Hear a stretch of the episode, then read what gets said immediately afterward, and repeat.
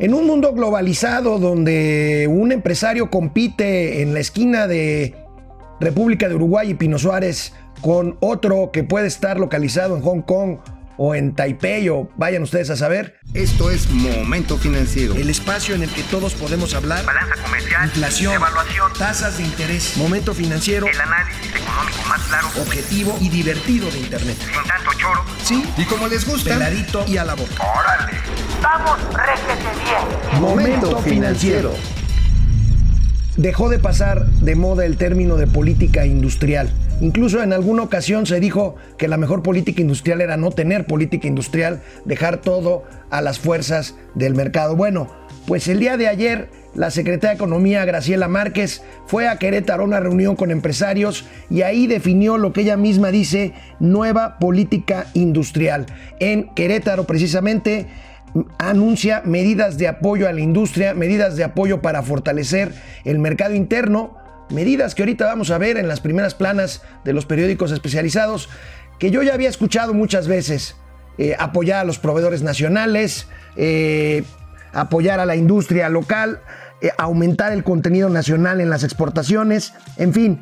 Aquí estamos viendo la primera plana del economista y bueno, pues este, si no alcanzan a ver ahí, habla de promover una mayor competencia económica para fortalecer el mercado interno, resolver rezagos de materia pobreza, aprovechar la apertura comercial para fortalecer las cadenas productivas, impulsar mejora regulatoria, generar un entorno amigable de negocios, alentar el crecimiento de las pymes, de las pequeñas y medianas industrias, participación de la banca de desarrollo, impulsar la infraestructura de calidad, incentivar proyectos industriales en regiones rezagadas, bueno, esto yo ya lo he oído muchas veces. Vamos a ver si ahora sí se hace. ¿Se acuerdan ustedes de los planes de cadenas productivas de la banca de desarrollo? ¿Se acuerdan de este proyecto que fue cancelado justamente en esta administración de las zonas económicas especiales? Pues suena, suena parecido. La secretaria Graciela Márquez, que guarda generalmente un perfil más bien discreto, la secretaria pues sale a decir que hay, hay una política industrial nueva. Aquí tenemos el financiero, coincide con el economista, le dan mucha importancia a este tema de la política industrial. El financiero habla pues, de promover una mayor competencia, habla también de aumentar el crédito de la banca de desarrollo precisamente, propiciar una economía de la salud. Quién sabe cómo, pues eh, tenemos ahí el caso de los de los medicamentos, de la escasez de medicamentos, fomentar la digitalización del sector manufacturero, en fin, en fin, esto fue parte de lo que dijo ayer en Querétaro frente a un grupo de empresarios la secretaria de Economía, Graciela Márquez. De, una de las instituciones importantes del Estado mexicano, la Rectoría de la Metrología, como es el SENAM, eh, el sector privado y el sector público. No solamente está la Secretaría de Economía con sus programas de apoyo como PPCI, ProSoft, conocido por todos ustedes, sino también vamos a tener la presencia de Bancomext, eh, como, como brazo financiero, como banca de desarrollo, para apoyar a todos aquellos eh, empresarios que se liguen a las cadenas eh, de proveeduría, que se liguen a la plataforma exportadora mexicana para aumentar el contenido nacional, también de la mano con las instituciones de financiamiento público. el día de hoy, pues, lanzamos una señal muy importante de política industrial comienza con, arrancamos aquí en el SENAM una, lo que queremos que sea una serie de encuentros empresariales.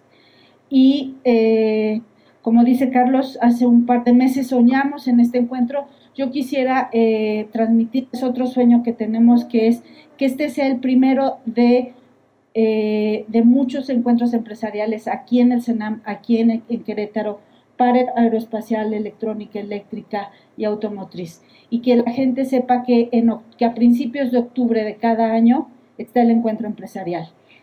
Eh, esperemos que así como en dos años logramos concretar este sueño, pues que el próximo año nos veamos acá. Enhorabuena a todos por eh, un retorno de una política industrial activa, consensuada entre la iniciativa privada, el sector público y la academia. Enhorabuena por este primer encuentro empresarial, el primero, ya decía yo, de muchos el CENAM es el Centro Nacional de Metrología, está en Querétaro y es donde se concentran bueno, no es como el INEGI, el INEGI mide y el CETRAM eh, pues eh, concentra todas las mediciones, índices, ponderaciones de cualquier cantidad de cosas, entre ellas el uso, los usos horarios, en fin, eh, mediciones.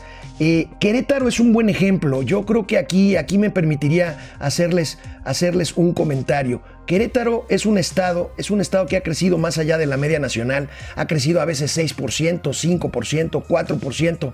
¿Por qué razón? Independientemente, Querétaro tiene transición política desde hace muchos años, va y viene el PRI, PAN. Eh, y Querétaro tiene una política muy clara, una política muy clara que pasa por una educación alineada por las necesidades de su industria. Ahí tienen universidades especializadas en ingeniería porque ahí hay un gran corredor de fabricantes de electrodomésticos y de aparatos electrónicos. Allá hay un gran corredor aeroespacial, aunque no lo crean. Eh, casi todos los aviones del mundo tienen alguna parte diseñada y ensamblada incluso en México y es en Querétaro. Y estas universidades queretanas tienen carreras específicas de donde salen egresados directamente a trabajar a estas empresas. Esto es lo que hace falta en otros lugares del país y ojalá y aquí no se quede como muchas otras veces en el discurso. Querétaro es un buen ejemplo a seguir, Aguascalientes puede ser otro. Eh, Guanajuato, incluso los, los, estados del Bajío, en donde tienen esta política muy clara, alineada entre educación e industria. Bueno, el día de ayer también el secretario de Hacienda y Crédito Público, Arturo Herrera, compareció ante la Cámara de Senadores como parte de la glosa del informe y bueno, pues recibió, recibió reclamos por esto que ya hemos nosotros advertido aquí y que los banqueros hace un par de días señalaron en forma muy clara de esta política que puede derivar en terrorismo fiscal, de considerar como sospechoso cualquier error en las declaraciones fiscales. Bueno, fue cuestionado el secretario por la política fiscal propuesta en la que se endurece esta parte de recaudación y el secretario, esto fue lo que dijo. Les ofrecí a los distintos organismos gremiales que se reúnan con mi equipo para tratar de explicarles esto y de convencerlos. Y si hubiera alguna cosa en la que nos hubiéramos equivocado, nosotros estamos pues, dispuestos a, a corregirlo. Está dispuesto a corregirlo, ojalá y así sea, ojalá y se maticen muchas cosas que ya hemos venido diciendo. Después, el secretario de Hacienda, ante serios cuestionamientos sobre eh, esta presunción de delitos graves y extinción de dominio eh, materialmente, quitar bienes si hay una presunción de alguna cuestión este, eh, relacionada con cuestiones fiscales, pues comentó también esto a los senadores, concretamente a la senadora Lili Telles, que la cuestionó, que lo cuestionó muy duramente. Y lo que nosotros hemos estado identificando es que las grandes defraudaciones están aterrizando primero en un, tema de lavado de dinero y después en un tema de delincuencia organizada. Así es que los elementos tradicionales con los que la política fiscal actúa no funcionan en, estos, eh, en estos casos. De eso se trata justamente, eso es lo que dicen los empresarios y los banqueros, que se vea desde el punto de vista de una presunción seria, va con base en una investigación, con base incluso en un juicio, de que se trate de delincuencia organizada y no suponer que un error en alguna declaración fiscal, con alguna factura o en alguna reclamación, pues se pueda presumir inmediatamente que hay por ahí asunto de delincuencia organizada o de lavado de dinero. Tenemos conectados, eh, vamos a ver, eh, muchas gracias por conectarse por aquí en Momento Financiero. Pedro Alberto, buen día Alex. Con la renuncia de Medina Mora se ve aún más negro el panorama para el ombligo de la luna.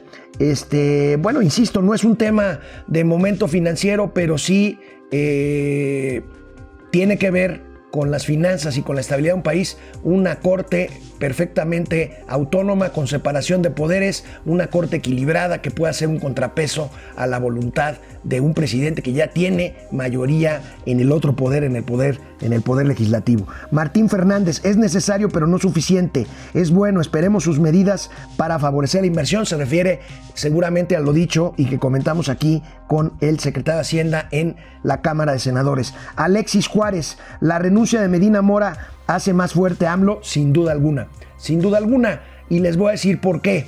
el presidente, son 11 ministros de la Corte, eh, para poder sacar adelante una controversia constitucional, por ejemplo, necesitas 8, de esos 11. Y bueno, pues el presidente tiene ahí algunos eh, muy simpatizantes con él, incluido el presidente de la Corte, y ya propuso y eh, se le aprobaron dos durante este poco tiempo que lleva el gobierno, dos ministros. Este sería el tercero, el que propondría para sustituir a Medina Mora, más el presidente, allá van cuatro. Entonces el presidente va ganando posiciones, posiciones ahí en la corte. Julia León, buenos días. Hola Julia. Raúl Urias, bastante interesante la estrategia aplicada en Querétaro, además de que es un estado muy bonito, deberíamos aplicar replicar esa estrategia en el sur del país. Sin duda, no necesitamos muchas universidades donde estén miles y miles y miles de estudiantes que no saben ni a qué se van a dedicar. Hay que alinear los planes de estudio a la vocación productiva de cada una de las entidades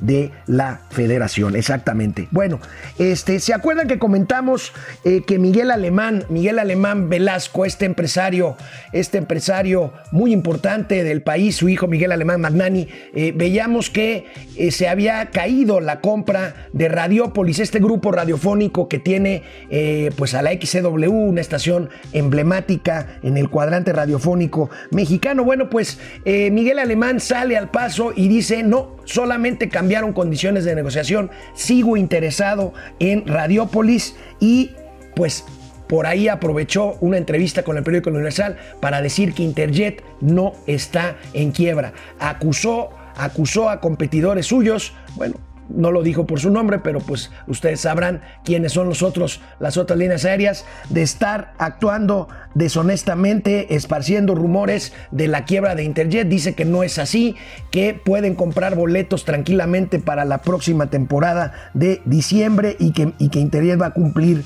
con estos compromisos. Vamos a ver, esto es interesante. Esperemos también cuáles son las nuevas condiciones para la adquisición de Radiópolis de la W Radio y vemos si esta transacción finalmente, finalmente se... Eh, eh, eh, se concreta. Muy bien, José Memo García, Medina Mora, un dinosaurio menos. Mira, yo creo que podemos hablar del pasado de Medina Mora, podemos hablar de que hubiera condiciones y razones por las cuales saliera de la corte por simplemente pues la sospecha que tiene de transferencia de recursos cuantiosos a sus cuentas en el extranjero eso eso es otra cosa. Eh, independientemente de Medina Mora mi punto es cuidar cuidar el equilibrio de la corte y que ojalá y la terna eh, que se envía al Senado porque el Senado es el que la tiene que aprobar, eh, pues sea una terna, no necesariamente de gente demasiado vinculada, demasiado cercana a la 4T, y que el Senado elija un ministro que garantice este equilibrio que hace falta, que lo vemos en los libros de texto y que es una realidad y que ahorita más que nunca se requiere aquí equilibrio, equilibrio de poderes. Bueno, eh, amigas y amigos, ¿Ustedes recuerdan la marca de tienda de ropa, sobre todo de mujeres, Forever 21, Forever 21? Fue en los últimos años pues un gran, gran, gran éxito, verdaderamente. Eh, vaya, yo tengo una hija jovencita, este, eh, ahí iba, ha sido a cliente de por ahí. Este, bueno, pues esta cadena mironista de ropa se declara en quiebra en los Estados Unidos. Cerrará, dicen, 128 de 800 tiendas en el mundo, aunque aseguran que mantendrán su operación aquí en México. Forever 21 sufre como muchas otras empresas que no han sabido reconvertirse ante las nuevas, ante las nuevas realidades digitales, pues eh, se la están comiendo las compras en línea, eh, se le está comiendo y entonces pues está en peligro una empresa que emplea a más de 30 mil trabajadores en el mundo. En los últimos años, en los últimos años, miles de tiendas minoristas han cerrado sus puertas ante el incremento de las ventas en línea. Y pues esto yo no lo podría catalogar de bueno o malo, simplemente es una realidad. Lo mismo nos pasó cuando pasamos de la radio a la televisión y cuando pasamos de la televisión al internet, al contenido on demand, a los podcasts, a este tipo de esfuerzos como los que hacemos aquí en Momento Financiero, pues simplemente es la evolución, la evolución de las cosas, no hay que calificarlas como buena o mala, simplemente, bueno, el caso emblemático del siglo XX, amigos, Kodak. Kodak era una empresa de las más poderosas del mundo. De cualquier giro se dedicaba a las cámaras fotográficas, a los rollos, a las películas. No vio venir o no quiso aceptar la nueva tecnología digital que ahora pues tenemos en, una, en un teléfono celular, tenemos una cámara que puede sacar imágenes con muy muy buena calidad. Kodak, este monstruo símbolo del poderío norteamericano de los, del siglo XX, pues simplemente, simplemente de, desapareció. Bueno, pues amigos y amigas, vamos a ver si tenemos aquí algún otro comentario antes de irnos a descansar ya, fin de semana, viernes. Eh, Julia León, una empresa más que cierra aquí en Estados Unidos. Sí, Julia, efectivamente, este, a pesar de que hoy sale un indicador de que el desempleo en Estados Unidos está más bajo que nunca, yo creo que es el fin del ciclo económico virtuoso que lleva ya 8 o 10 años en Estados Unidos. Es a lo que se va a enfrentar Trump, a la desaceleración el año que entra y probablemente a que este índice de desempleo empiece a repuntar después de muchos años de ir a la baja. Yadir Rodríguez, a ver si no nos pasa lo mismo que Forever 21 con dos bocas. Las energías también evolucionan y se mueven en otra dirección. Completamente, completamente de acuerdo. Mientras, mientras en otros países están sacando petróleo ya de las piedras, de las lutitas, aquí estamos construyendo una nueva, una nueva refinería. Eh, mi amigo Arturo Lais, evolucionar, evolucionar o morir, efectivamente, evolucionar o morir. Bueno, amigos y amigas, eh, llegamos a, una semana más, ya estamos cumpliendo, ya estamos cumpliendo, eh, la semana que entra cumpliremos ya 10 meses aquí en Momento Financiero. Les agradecemos muchísimo, ha sido un ejercicio verdaderamente enriquecedor. Por lo pronto, pues el lunes estaremos ya aquí, Mauricio Flores Arellano y un servidor Alejandro Rodríguez. Mientras tanto, cuídense, diviértanse, diviértanse bien, con moderación, pero diviértanse mucho y nos vemos el próximo lunes. Gracias. Vamos, réjete bien. Momento financiero.